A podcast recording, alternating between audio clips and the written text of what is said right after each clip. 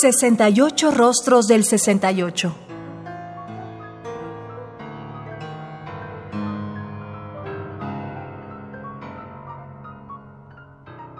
¿Qué música surgieron en esa época?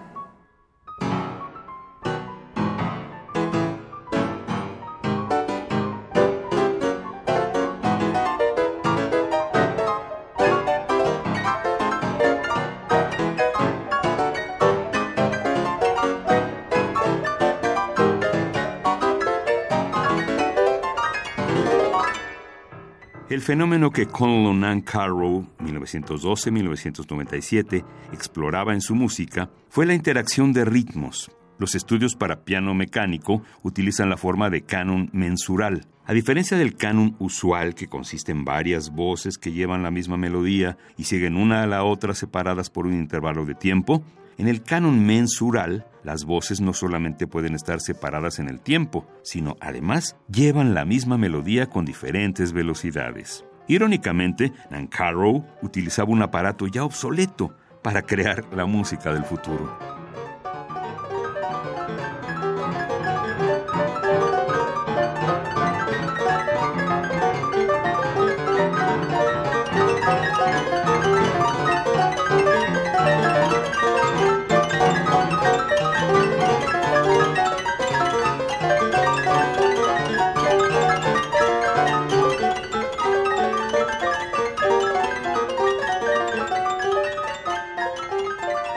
En el estudio número 37 para piano mecánico de 1969, el más largo e importante compuesto por Nancarrow, se explora un tema que dio mucho que hablar en los tiempos del serialismo generalizado, la proyección de la estructura de la escala de semitonos a una escala de 12 tempos. Stackhausen, compositor alemán, también había explorado teóricamente esta posibilidad y la había aplicado por primera vez en su composición para tres orquestas Gruppen de 1957. Esta afinidad estructural entre Gruppen y el estudio número 37 invita a observar que los fundamentos teóricos de ambas composiciones son en lo esencial casi idénticos.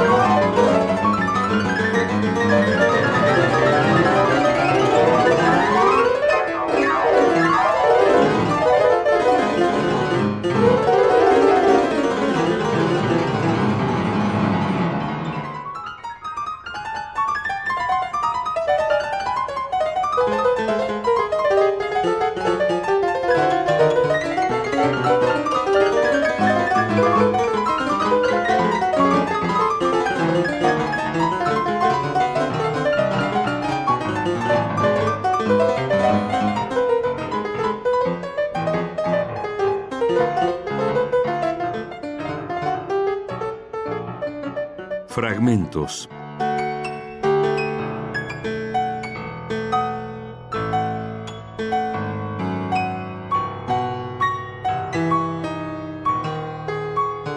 Estudio número 37 para piano mecánico con una duración de poco más de 12 minutos de 1969 de Conlon Nancarrow. Es un CD del sello MDG del año 2007.